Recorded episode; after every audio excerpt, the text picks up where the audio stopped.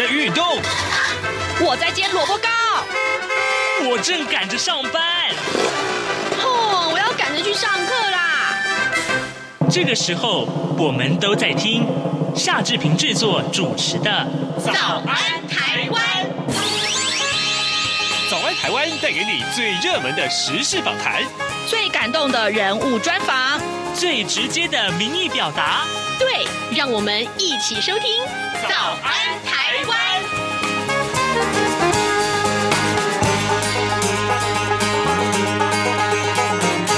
早安，台湾！我是夏志平。今天是二零二二年的二月九月二十二号，星期四。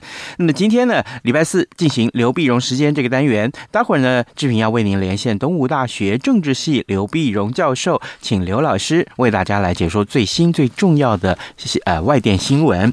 这个礼拜我们仍然为您锁定在英国啊，在上合组织峰会，还有俄乌情势。当然了，如果还有时间，我们可以看看美国啊，美国的情势。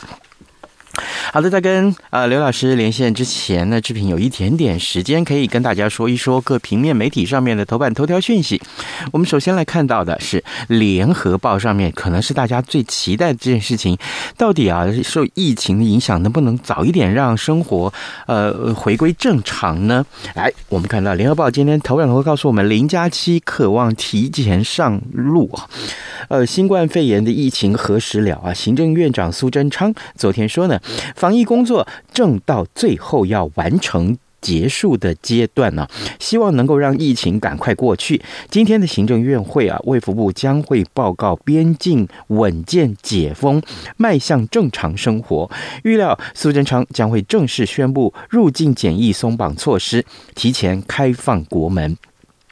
我们看到新冠肺炎的呃这个疫情啊，昨天本土新增加了四万六千六百七十三个病例，那么两百二十九个境外移入的干案例啊，呃三十九人死亡，呃单日的确诊人数啊，比上个礼拜三的四万九千五百四十例也还要下降了百六个百分点，所以呢，中央流行疫情指挥中心的指挥官王必胜他就说，这两天的疫情数据啊，比上个礼拜低。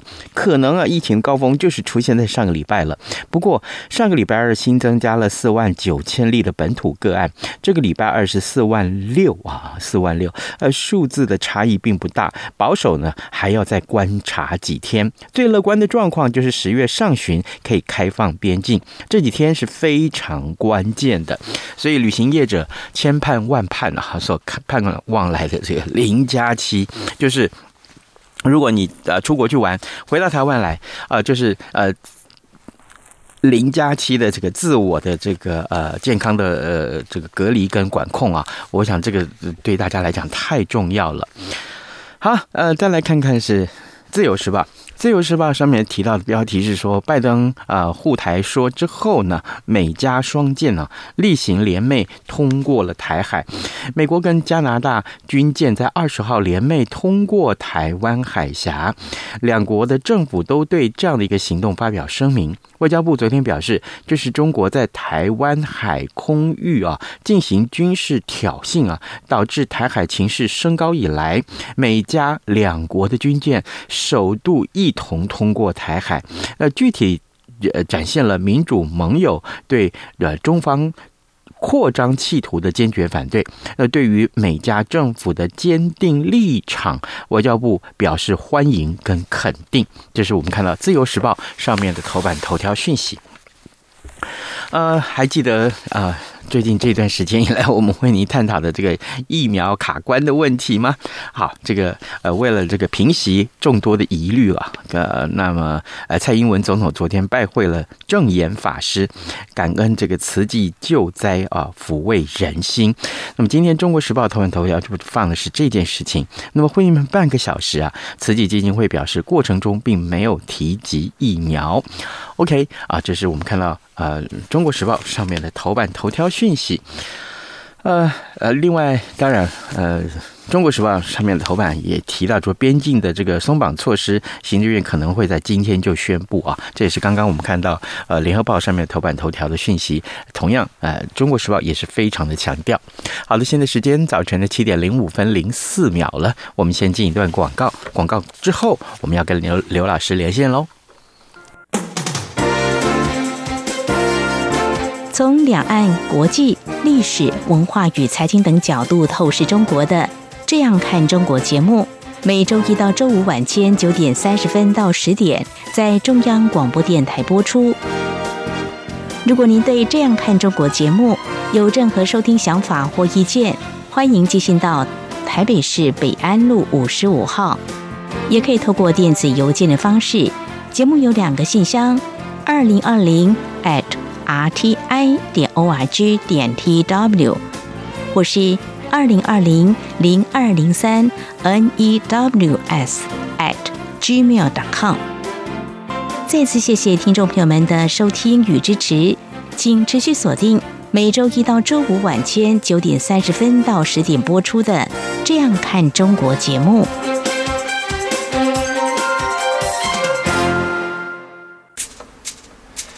早安，台湾，你正吃着什么样的早餐？吐司加火腿蛋，咬一口，然后收听中央广播电台。早安，台湾，刘碧荣时间。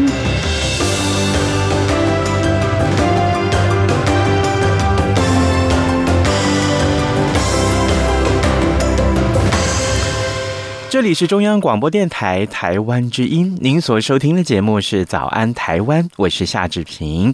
各位听众，现在时间是早晨的七点零六分五十四秒了啊！来，我们要为您连线东吴大学政治系刘碧荣教授，请刘老师为我们来解说最新最重要的外电新闻。老师，早安！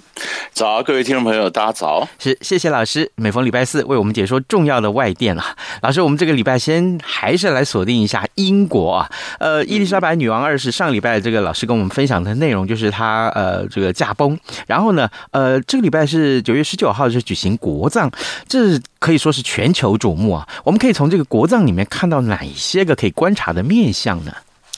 对，那么当然首先你晓得这全球啊，大家都还是蛮喜欢看王室的故事啊。嗯，那么呃所以所以你可以看到你你你当然就看到他的皇家的这个仪式啊。这些庄严肃穆哈，这些华丽的服饰啊，那么呃，这整个的也可以可以看到说，伊丽莎白女王还是大家非常的爱戴。那么全世界其他，就算你不是大英国的一个臣民了，但是你还是非常非常尊敬这个英国的这个君主啊。那这个，但是这个这完了以后呢，呃，当然你可以看到整个，因为因为我我我这个人感觉是女王在生前喜欢讲一句话说。呃，要被看到，这样才会被相信啊！所以你可以看到，她要被看到，她被相信。所以大家如果回忆一下，女王生前她所穿的服饰啊，不管衣服啊，不管帽子啊，甚至后来包括的口罩啊，它都是精心设计过的，这个颜色非常鲜艳。嗯，老远看去虽然是一个老太太出来，但你看到哦，女王来了啊！她这个就被她要被看到，那这次仪式当然也是被看到。啊，那被看到，那当然，呃呃，那么也可以看到呢。我觉我觉得还我我个人也蛮感动的，就是你可以看到女王她每一次，呃，他的起床不是用闹钟嘛，他是用苏格兰的风笛手吹风琴把她把他把他这个呃起来，呃，在最后最后他长眠的时候呢，也是那个风笛手吹了最后一首的风笛，然后呢送他那天长眠，就表示一个时代结束。哎，那你看到这几边就就是很温馨啊，就是你会在画面上电视上面看到那个苏格兰的封地时候最后呃吹奏的封地，然后女王就就就安葬。是安葬，可是可是比较感慨的就是女王这整个的。呃，整个的元素呢，里面你会发现它非常多的苏格兰元素啊。那包括说，像女王，女王这个安葬之后呢，新王查尔斯三世，他也马上就跑到就苏格兰这议会接受苏格兰的这个哀悼啊什么的。可是这背后潜藏的却是苏格兰要脱离联合王国要独立啊，是啊，要都要脱英啊，啊，你就是好像就是说这一个故事这一段的故事结束了哈，这完美的篇章结束了，结束了。那苏格兰，比如说我服务英国女王也已经到底了嘛，那下一步轮到我要独立了。那如果在这公投再出来，哎呦，这这个感觉说。当然可能会隔一隔一阵子，但个人觉得觉得说一个真的是一个时代的结束，嗯，然后是不是大英国协又开始分崩啊？呃，慢慢慢开始有人拖出去了，呃，这这个也是蛮感慨的，是。啊，呃，但是但是基本上我觉得不错。那你就其他人去看他的小八卦啊，那那么到底说，哎，谁穿了军服，谁没穿军服？啊，哈利梅根，那么在这丧礼完了以后呢，那是不是直接要去 challenge 王室？嗯啊，就不是也就也就梅根也是很赶的，直接跟乔尔斯三世国王说，我跟你一对一会谈。好，哪一个人敢跟国王讲这个话？这个这个就后面的这八卦就有点就就有点难看了。这个就不晓得，就看要这个仪式得得得多久，然后这八卦才会再出现。是老师有关于这个苏格兰啊，可能要脱英这件事情，当然呃，诚如老师刚刚所讲啊，不会在这么快的短的时间内就提出这个公投。但是呃，我们来看一看，如果苏格兰是真的啊，未来啊真的举行公投了，也让他过了，那。这会不会是一个骨牌效应啊？对于这个呃整个大英国协来讲，它的这个影响又会是什么呢？对，这个就会比较麻烦，因为你想，如果单就英国来讲，它叫联合王国嘛，是对英格兰、苏格兰、爱尔兰，嗯，那联合王国，联合王国，那现在你晓得北爱尔兰那边的问题还没有搞定呢，嗯啊，那，那那的政府还是还是组不出来，然后北爱尔兰就是这甚至北爱尔兰跟欧盟的关系啊。那么，呃，北爱尔兰跟爱尔兰共和国的关系啊，这都是这边先疆界怎么画？这是爱尔兰这块。嗯，那么。那么苏格兰呢？如果真的当初苏格兰之所以要脱英，那是因为英国要脱脱欧。对，苏苏格兰一直都想脱英，因为他们虽然合并三百年了，但是苏格兰的民族主义啊，苏格兰的这些还是觉得为什么一定要被英格兰这边所统治？嗯啊，呃，那现在不晓得了。现在就是看说你要跟你再再给他更大的自治权利吗？还是说你再怎么样？那你你无法想象。大家习惯已经三百年了的这个联合王国，如果再恢复到呃苏格兰、英格兰、爱尔兰在整个英伦三岛再把它分了，哎，这是比较比较难想象的啊。那如果说你刚刚讲说大英国协，那就是外面那些以前以前英国的那些殖民地，他对很多人他也讲说我我我为什么要奉遥遥奉英王为虚位的元首呢？啊，那因为那么那是不是我变成共和国嘛？那共和国，共和国意思是说，你就不要派总督嘛，即便是象征性的总督，我也不要啊。我的政府里面挂的元首的图片，呃，照相呢，呃，照片呢，我不要挂这个查尔斯三世的照片，我挂我们自己国家的总统的照片，可不可以？那这个东西会起来，嗯，啊，所以一个是大英国协的以前的殖民地，就像。这中美洲那么就就有很多加勒比海一些国家就要起来，然后包括大英联合王国也会起来，在这里面就是都有一些分裂的一些因子啊，所以新的一页对英国来讲，对查尔斯三世来讲，其实也是蛮崎岖的，我觉得。嗯，好，新的一页对于英国来讲很崎岖。各位听众，今天早上志平为您连线访问东吴大学政治系刘碧荣教授，我们请刘老师先为我们看一看这个礼拜过去以来啊。呃，这个最受瞩目的英，这个查呃呃查尔斯呃三世的一个继继位，当然这是因为英国女王伊丽莎白二世驾崩啊，举行了国葬。老师，接下来我们看一看上个礼拜你稍微提到了，就是这个上海合作组织的峰会，呃呃，这个礼拜当然就这个立刻就进行了，那么情况是如何呢？对，那这个峰会呢，其实我觉得好几个点值得我们关注哈。嗯，那么呃，西方的或外界的外媒呢，本来有的时候只是关注在峰会之前，呃，就我们上面提到一点，就是普京他跟这个习近平在萨马尔罕，在乌兹别克，就上海合作组织二十呃二十二届的这个峰会上，到底会不会谈到乌克兰的问题啦，是吧？那事实上当然没有了哈，那么他那么首先也不会笨到说在这种场合叫逼着中国说你一定要表态啊，但是我觉得更重要的是看这个上合峰会的整个成员的这个扩张以及它的性质的改变。好，你看上合峰会呢，上海合作组织本来最早叫上海五国嘛，你想最早最早就是苏联瓦解之后呢，中国大陆忽然发现，哎，本来西边的这些就是苏联啊，现在一下变成好多个中亚国家啊。那回来最早的时候，慢慢的就是那当然这里面先是他们也关系到是分离主义、恐怖主义、极端主义。啊，因为因为如果说这样是不是跟疆独的东突组织有联系呢？嗯，那是不是造成这样的一个分裂呢？所以要稳住东中亚情势，最早只是稳住中亚情势。那后来越来越发现，其实中亚重要性越来越重要啊！为什么？因为你像看这个中国大陆这“一带一路”，呃，习近平当时二零一三年就在哈萨克讲的“一带一路”，那“一带一路”就从从这边这样子出去，嗯，中亚是一个连接中国一直到中东嘛，到土耳其嘛，那这一个走廊，这个是能源走廊，嗯啊，但不管是能源，不管是这各种的这个交通的要道啊，那么民族的问题。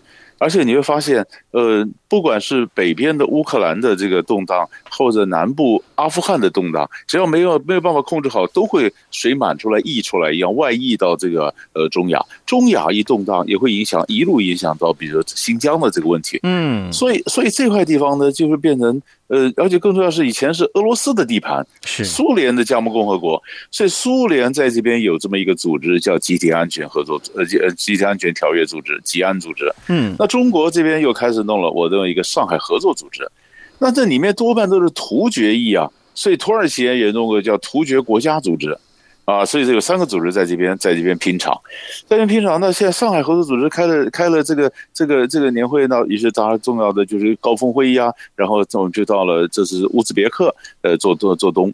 好，乌兹别克当主席进来以后，哎，就这次第一个我们看到它扩大了。以前是最早就是中亚的，现在这次伊朗加进来了。嗯，事实上说中亚进来，其实后来这里面也加了印度，加了巴勒斯坦。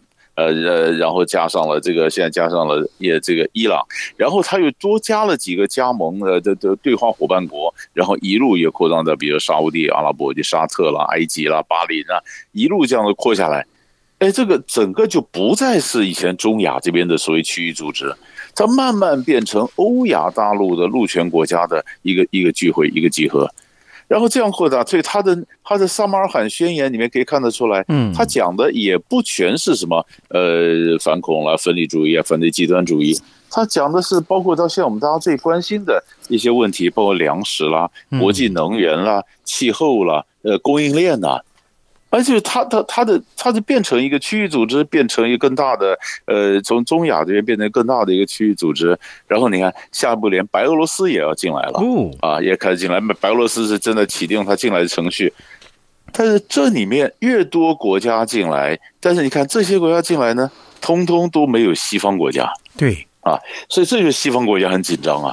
那这到底怎么一怎么一回事儿？就是一个没有西方国家的一个新的秩序就在正在胎动啊！那那很多人那西方就紧张了，说你是不是要变成一个怎么样直接威胁到北约呢？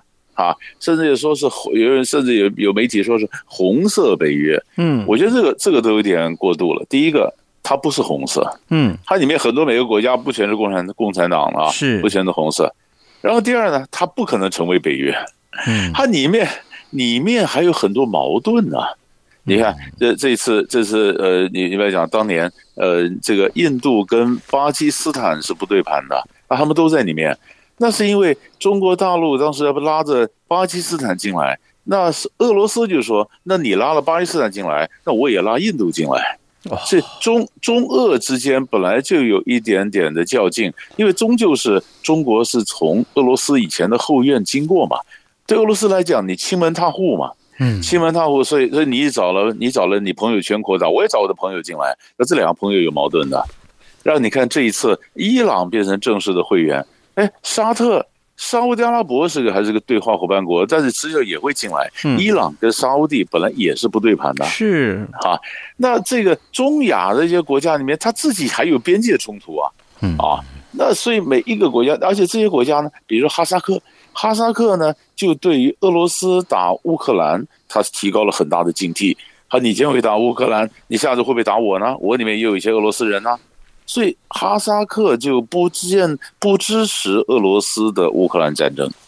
所以中亚国家对俄罗斯也有点忌惮，他们也有也在往中国这边、往土耳其这边寻求个平衡。然后还有个国家，那一直想进来，就是美国。嗯，美国当然也是盯着看，说，哎，你们这边的行程，那是不是我我我有没有什么样的间接的有什么角色？透过哪个代理人呢、啊？起码呃来来争取一下美国的一些利益呢？所以各国的想法，就他们可能有一个共同的远景，就是哎，我们希望能够有一个没有西方人掌控的不要有人跟我说三道四的，我自己的一个国家组织多少有这样的想法，但是要我们团结起来变成北大西另一个北大西洋公约组织军事同盟。我看还还有好长的路要走，是，所以听老师这样解说，这个呃呃这样的一个复杂的组织，它的成员复杂不说，立场也复杂，而且利益相互冲突的也很多。那恐怕将来如果要推动一些什么共识啊，或一些呃讨论什么事项，恐怕也很难得到结论吧。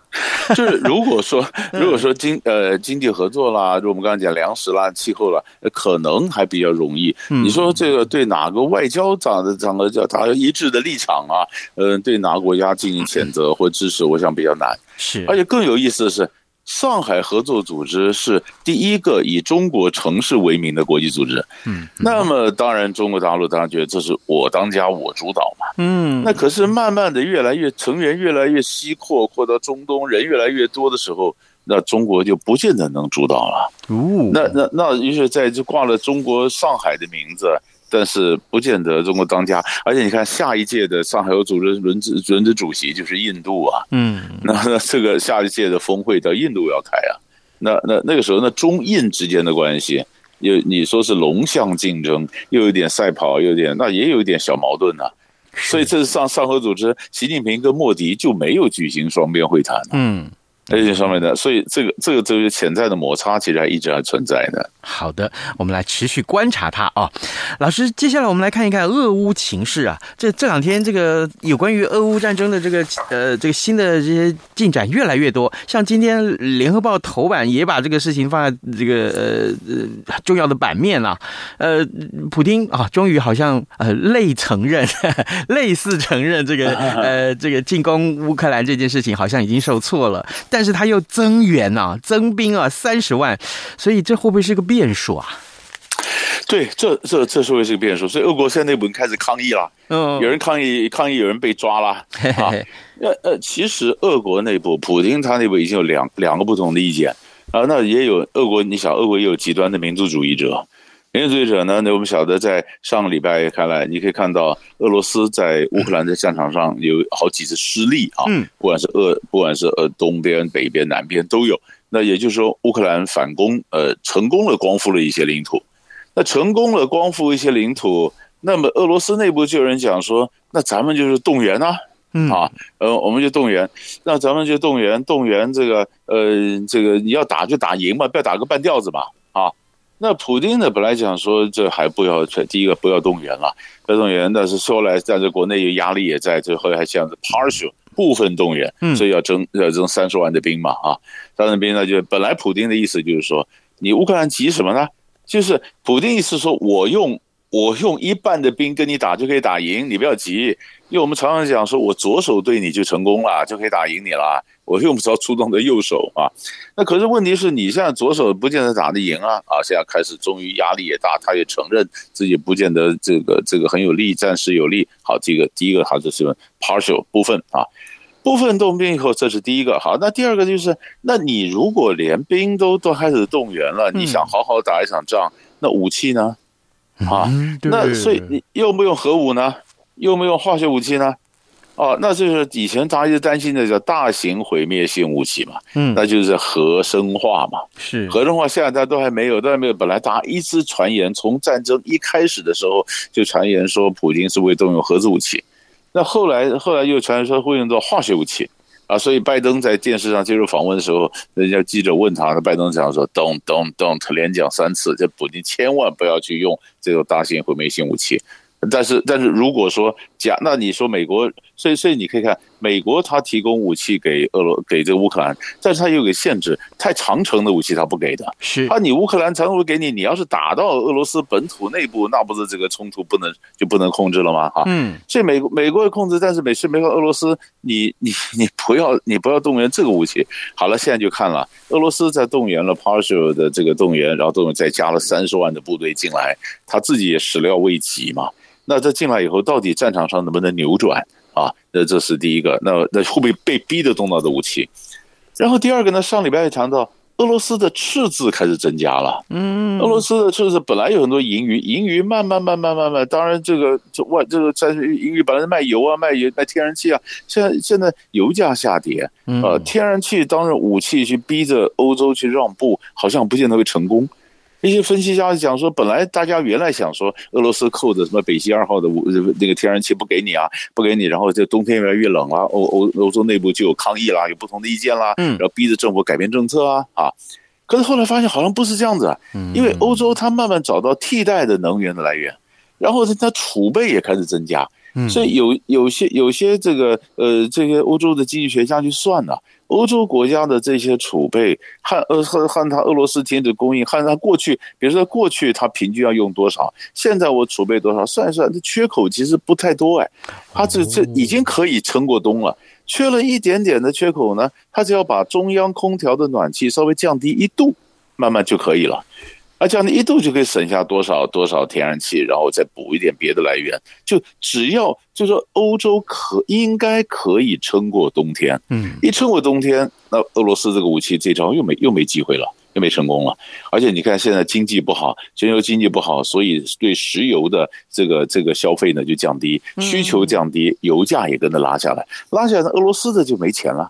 俄罗斯的就慢慢开始没钱了，他的他的盈余就慢慢就好就就扁平了，就慢慢就说不是说他完全赤字，就是说这越来的盈余越来越少，去年跟今年差了很差很多啊。嗯，好了，那现在如果战场打不赢，经济武器打不赢，嗯，又不赢，好，那那到底现在是剩下就嘴巴了，就剩嘴嘴嘴硬，他说我这这这俄罗斯讲说急什么？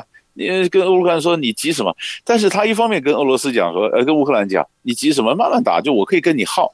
可是，但上合组织，我们刚刚前面讲过，中国也对俄罗斯也承认说，习近平是表表示中国对乌克兰问题有有有疑虑啊。嗯。但莫迪也跟俄罗斯讲说，这下不是打仗的时候，要和平啊。好，所以莫呃呃，为了安抚这两个国家，我们这个普丁就讲了，他说我会尽早结束战事。所以你可以看，就就我们的呃稍微稍微讲一点点理论的话，就是他要尽早结束战事，他又告诉乌克兰讲，你急什么？就我可以慢慢跟你耗，那到底要不要早呢？所以就表示他战略上也许想及早结束战事，战术上哎他摆出不急的样子，可是他又开始动员，他是有点焦虑。那这个会不会造成战场上后来的一个变化？呃，这个现可能这是我们观察的重点了。哎，这个真的是从二月份打到现在，大家原以为这个战事应该是乏善可陈了，没想到到最近啊，峰回路转啊。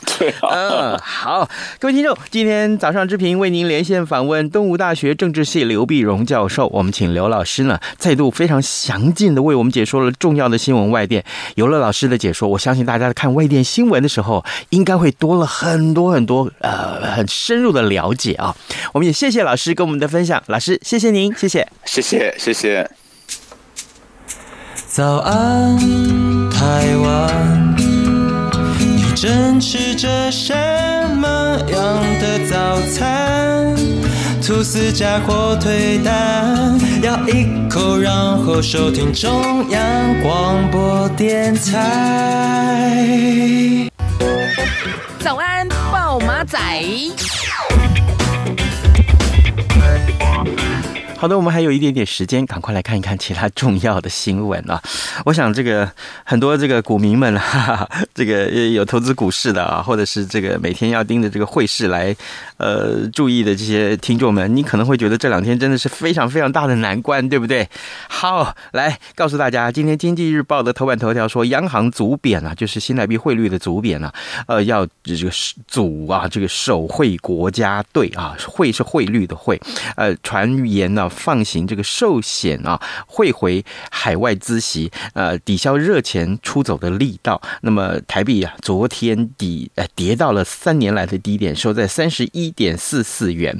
所以各位，如果你的企业啊，这个有了避险管道。我相信大家应该会对这个话题非常有有这个呃有兴趣的啊。但是，台北股市的走势，我相信很多股民是非常呃专注了解的。那这个联准会的这个升息，又偏偏对这个整个情势有决定性的影响，所以大家可能半夜都睡不着觉。好，呃，这个来这个我们也持续请大家随时锁定中央广播电台各界新闻，还有就上到早安台湾的官网来为我们按个赞，好吗？